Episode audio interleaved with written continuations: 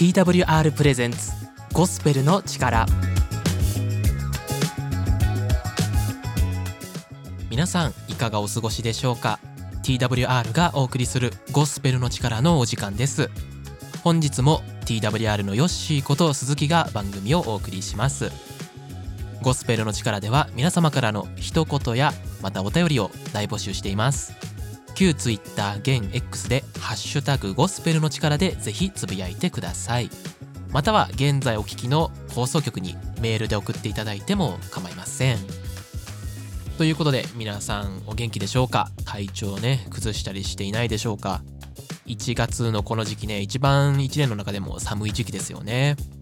僕はですねあの去年の12月にインフルエンザにかかってその後ねまあ治った後も咳がねやっぱ残ってたんですよ。だいぶ長引いて。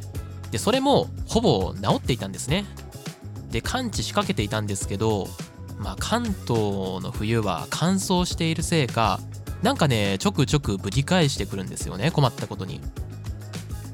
仕事の関係で土曜日だったり別の日になることもありますがクリスチャンってま毎週日曜日ね教会に行く方が多いんですね。で僕は実はですね名古屋のね教会に行ってるんです。夜行バスにね乗って関東から行っているだいぶ変わったねクリスチャンの中でも人間なんですけど、まあ、夜行バスってこの時期暖房がねすごいですからすごいねカラカラに乾燥してるんですよ。で喉に来るみたいで朝ねバスが駅の前に着いたら、まあ、喉がねカラッカラでちょっとねイガイガしたりしてそれ以来ねまた咳がちょくちょくね出るんですよ困ったことに。どうなんでしょうか。喉飴ね舐めて頑張るしかないですかねこの時期は。加湿器をね使ったらいいんじゃないかとも思うんですけどどうしてもねあの僕の仕事の関係上パソコンであったりとかキーボードであったりとかピアノですね。あの電子キーボードなんですけどいろいろねそういう機材が多いのであんまり湿度が高いとねちょっとあ良くないんじゃないかと思ってなかなかそちらもできないんですよね。もし席にね続いてこういうのおすすめだよっていうのがありましたら是非皆さん教えてください。では今日はですね、えー、いきなりメッセージから入っていきたいと思います。新宿復興協会の菅野直樹牧師でイエス様のパリサイ人への批判から学ぶです。皆さんお元気ですか？新宿復興協会の牧師の菅野直樹です。イエス・キリストはあなたを愛しています。私もあなたを愛しています。今日もこの番組をお聴きくださりありがとうございます。聖書からお話をさせていただきたいと思います。今日はイエス様が当時の宗教家パリサイ人に対する批判をされたその箇所から学んでいきたいと思います。聖書は一体私たちに何を語られるのでしょうかまず第一にイエス様はパリサイ人の問題を批判されました。マタイ福音書23の1から3の箇所を読んでみます。その時イエスは群衆と弟子たちに話をしてこう言われた。立法学者パリサイ人たちはモーセの座を占めています。ですから、彼らがあなた方に言うことは皆行い、守りなさい。けれども、彼らの行いを真似てはいけません。彼らは言うことは言うが実行しないからです。まあ、このイエス様の批判のやりとりをですね、弟子たちも群衆も聞いてたわけですが、一体パリサイ人はどんなことが問題となっていたのでしょうか、まあ、パリサイ人はですね教師の立場にありました。だから聖書を教えるそういう権限を持っていました。で彼らが正しく教えているならばその教えに対してしっかりと聞きなさい受け入れなさい。ただし彼らは生き方が伴っていない。教えは立派なんだよ。でも、自分ではそれを行ってもいない。つまり偽善者だ。聞くには聞けよ。学びなさい。でも、生き方ややってることを真似てはいけないよ。いや、一体どんなことだったんでしょうか。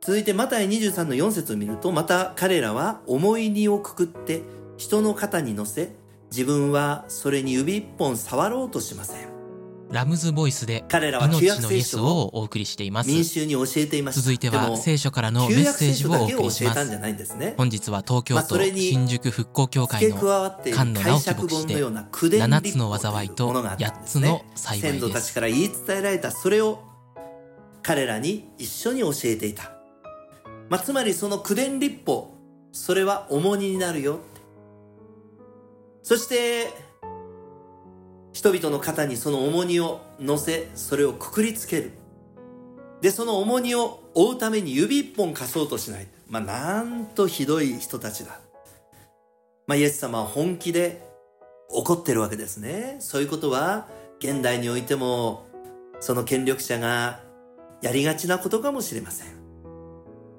続いて、イエス様は京札の幅ということについてお話ししました。マタイ23の5。彼らのしていることは皆人に見せるためです。京札の幅を広くしたり、衣の房を長くしたりするものです。つまり彼らはやってること、その一つ一つ、それは人に見せるためだ。外見を良くして自分を立派に見せる。そういう評価されることをしていた。でも、内面が伴っていないんだ。人々に見せるために、恐怖だというその札を大きくする必要以上に。そして、衣の房を長くしている。つまり、自分を高くし、自分を大きく見せる。彼らはそういうことを好んでいた。具体的に宴会の席に行くと、彼らは上座に座るということを好んでいました。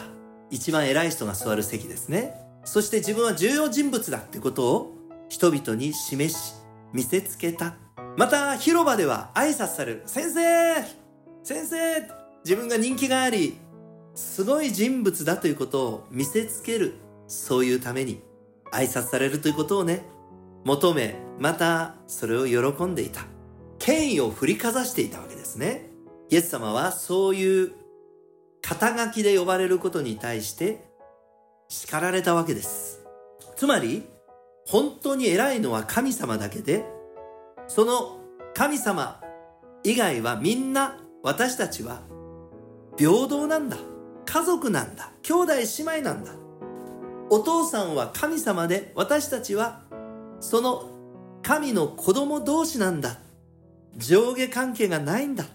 そういうふうに教えられました。もし偉くなりたいとしたら、そうやって自分を大きくするんじゃない。人々に仕えるものになってこそ偉くなれるんだ。持ち上げてもらえるんだ。誰でも自分を高くする者は低くされ、自分を低くする者は高くされると、イエス様は教えられました。最後に、彼らの批判は、血も涙もない。まあ、聖書は、貧しい、特に力のないやもめ、未亡人、まあ、つまり夫に先立たれ、経済的な基盤がない、力がない、そういう人たちを守るようにと聖書は教えているのに、守るどころか、一体どんな状態だったか。血も涙もない。そのやもめに高額な献金を要求した。そして財産をすべて没収する、取り上げる。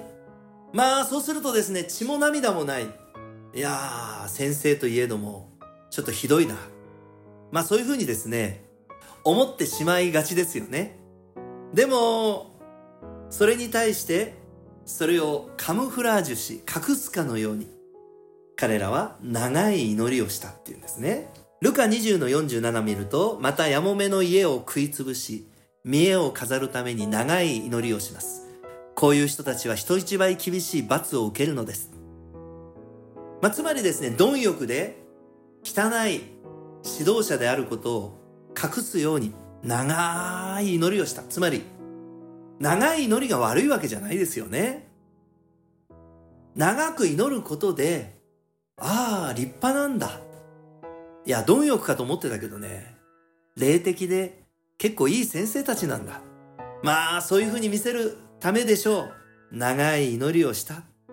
それは神に敬虔な態度ではなく、自分をよく見せるための、そういう手段としての長い祈りであった。神は全てご存知ですから、こういう人たちは人一倍厳しい裁き、罰を受けるんだよと、こう神様は言われた。イエス様はそのように教えられた。つまり、皆さん私たちにこの世界にあって上下関係があり、ある人は横柄に振る舞い、ある人は抑圧され、ある人は得し、ある人は損をする。そういう不平等なこの社会の中にあっても、神は全てを見ているよ。分かってるよ。そして、そのように横柄に振る舞い、偽善者的なそういう人を厳しく裁くんだよって。皆さん神は平等であり、そういうふうに全てを見ていてくれる神様がいるんだよ。だから大丈夫なんだよって。皆さん、どうぞそのことをね、皆さんの心の支えと希望にしませんか？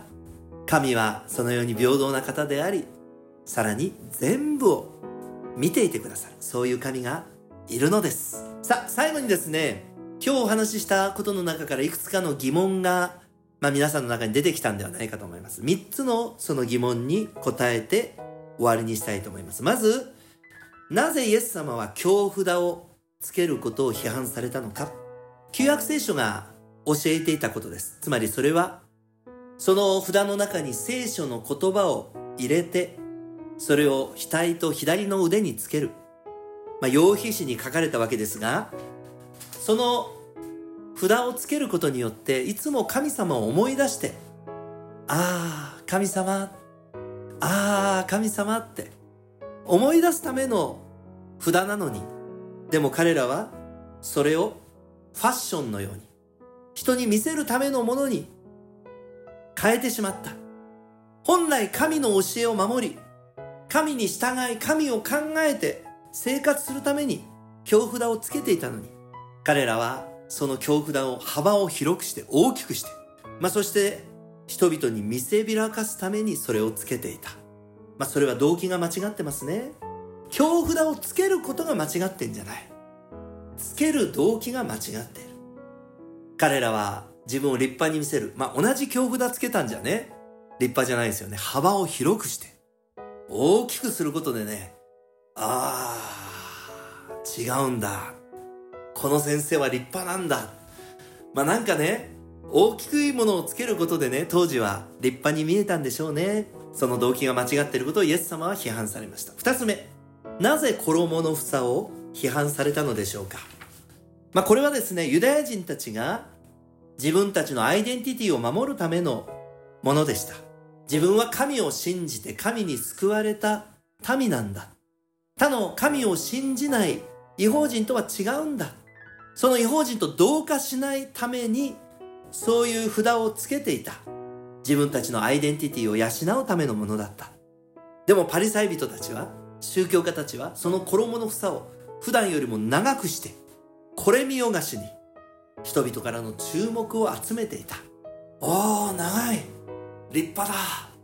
やっぱり違うなこの先生は。つまり自分たちのアイデンティティを守るためのものを人々から立派に見せるためのものに変えてしまっていた。皆さんそういう動機が間違っているとともに私たちも自分たちのアイデンティティをしっかりと守り身につけていきたいものですね。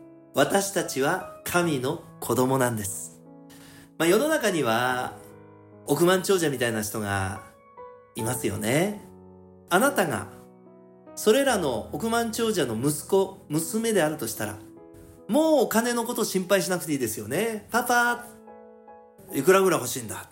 いや、1億円ぐらいって、もうパッとお小遣いでね、それだけでいいのか。まあ、そういうかどうかわかりませんけどね。金持ちほどケチということもあるかもしれませんが。でも、億万長者の息子、娘であるとしたら、もうお金の心配はない。リッチですよね。いやー。でも、私たちはそれどころじゃない。そんなもんとはもうはるかに次元が違う。神の子なんです。もう全てを持っている。創造者であり、神は私たちを愛しておられ、私たちに全てを与えてくれる。心配し守ってくれる。皆さんそういう億万長者よりもはるかに比べ物にならないほど素晴らしい神様の子供なんだ。そういうアイデンティティをね、持ちたいと思います。私の先祖は猿だったかもしれない。アメーバだったかもしれない。人と比べて私はダメだ。まあそうやって劣等感持って落ち込んで生きる。自己肯定感低く生きる人がいますけれど、皆さん、実際に札をつけなくても、実際に衣の裾をつけなくても、私たちはそういう神様がいる。その神の子供なんだ。皆さんそういうことをね、ぜひ忘れないで生きていってほしいと思います。最後に、なぜ先生と呼ばれてはいけないと言われたのか。まあそのタイトルを禁止されましたね。でもその先生という言葉は一体どんな言葉でしょうか？ラビという言葉です。ラビ。つまり日本で言う先生とは次元が違うんですね。まあ、つまりですね、日本では先生っていうとね、学校の先生、まあ、教会来ると牧師も先生って呼ばれることがあります。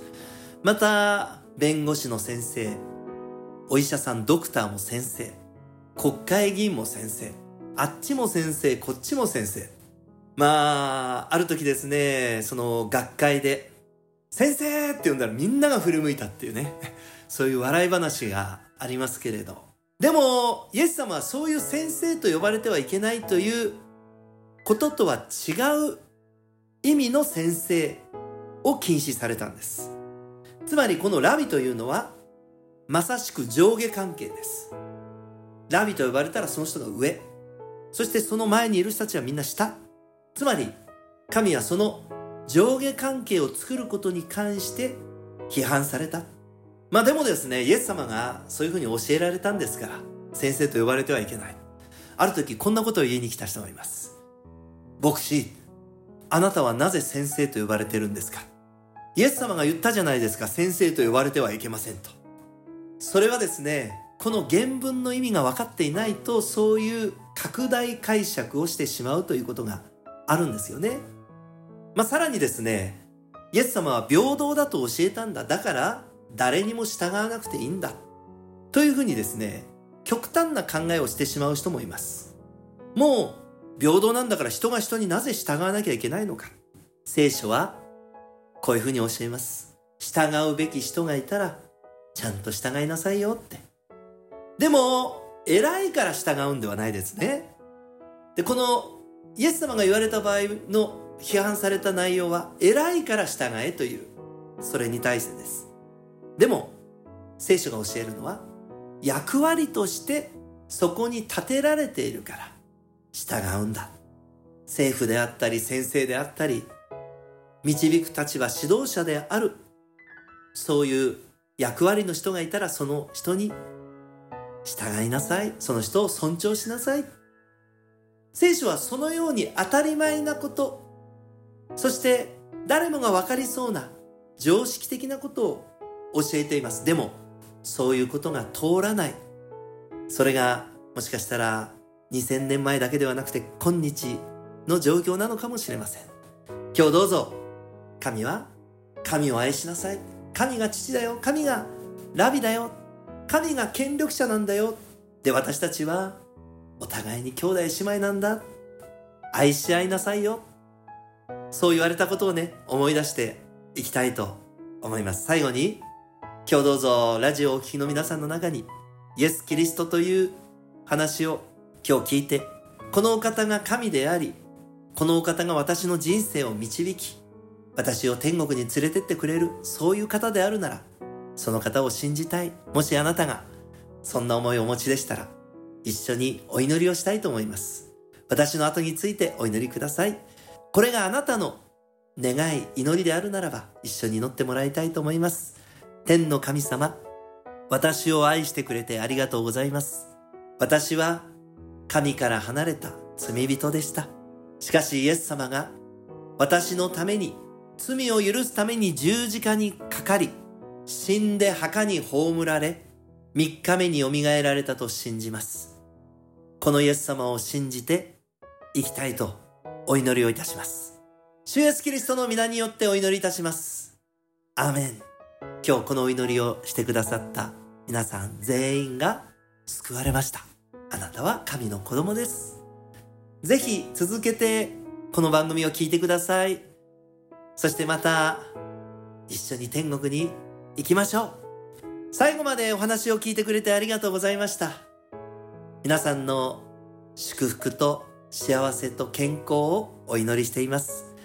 また次の番組でお会いいたしましょう。ごきげんよう。さようなら。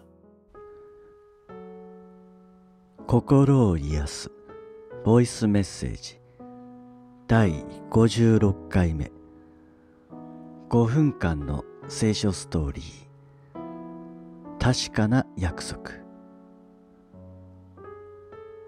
あなたは約束を真実に果たそうとする人を誰か知っているだろうか？短期間で叶えられる約束もあれば時には生涯をかけて実現するような一生をかけた約束もあるかもしれない。いずれにしても誠心誠意約束を実現するために努力する姿は誰しもが心を打たれることであろう。聖書にはキリストの生涯を4人の記者がまとめている。書かれたことが事実かどうかさまざまな点で検証する動きが2000年間続いている。それは聖書が事実に基づいたことなのか人間の作り話であるのかこの点がいかに大切であるかを裏付けていると言える。この感覚は日本人には容易に理解できないかもしれない。それは宗教観の違いから来る。日本に仏教を広めたのは聖徳太子であるがその理由は先祖の霊を鎮めるためだった。古くから日本では不慮の死を遂げた死者の霊が現世でたたりを起こさぬように宗教者が霊を鎮める供養が最大の関心事だった。それが今日の葬式仏教にも引き継がれている。生きている間は死を忘れて亡くなってからはお寺の供養にお任せする。生きている間は儒教の精神にのっとり道徳的に生活する考えが定着した。しかしそんな日本の宗教観とは相入れない言葉がルカの福音書の冒頭に出てくる。私もすべてのことを初めから綿密に調べておりますからあなたのために順序を立てて書いて差し上げるのが良いと思います。ルカはキリストの生涯を綿密に調べて書き残したと記している。それは事実を詳細にまとめたドキュメンタリーでありさらに神の約束の成就であることを裏付けている。つまり神の約束が事実としてどのように成就したのかそこが一番大事な目的として記している。人が何かしらの不思議な体験をして信じられるようになったとか。一生懸命願えばその通りになるといった。人間の願望が中心となって神が答える図式とは大きく異なっている。では日本的な宗教観と聖書が教えていることは一体何が違うのか。もしある特定の信仰を信じあなたが一生懸命努力したり祈願をしてその努力が報われて願いが叶ったとしよう。その時願いが答えられた理由はどこにあるだろうか。それは一生懸命努力をし祈った人にあると言えるだろう。これは通常とてもわかりやすいことだと言える。一方自分の努力が報われなかったとしても願った通りにならなかったとしても神が約束したことは必ず神が成し遂げるそう信じる根拠はどこにあるだろうかそれは神が歴史的な事実として約束を確実に成就した点にある。だからルカは神が約束通りにキリストが地上に来られ愛を示し罪を許すために死んでよみがえったことを誤りのない事実として書き記したのだ。読む者は神が約束したことは必ず神が成し遂げられることをこの事実に基づいて信じることができるのだ。あなたはどこに根拠を置いて信じるべきだと考えるだろう。神の祝福が豊かにあるように。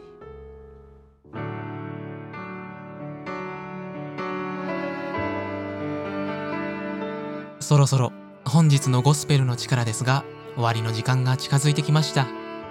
今日も聞いてくださりありがとうございました。次回もぜひまた聞いてくださると嬉しいです。ゴスペルの力へのご感想やご意見質問などは「ハッシュタグゴスペルの力」TWR のメールもしくはお聞きの放送局へのメールいずれかからお送りください。お待ちしています。TWR の最新情報はホームページ twr.org twr.org をご覧ください。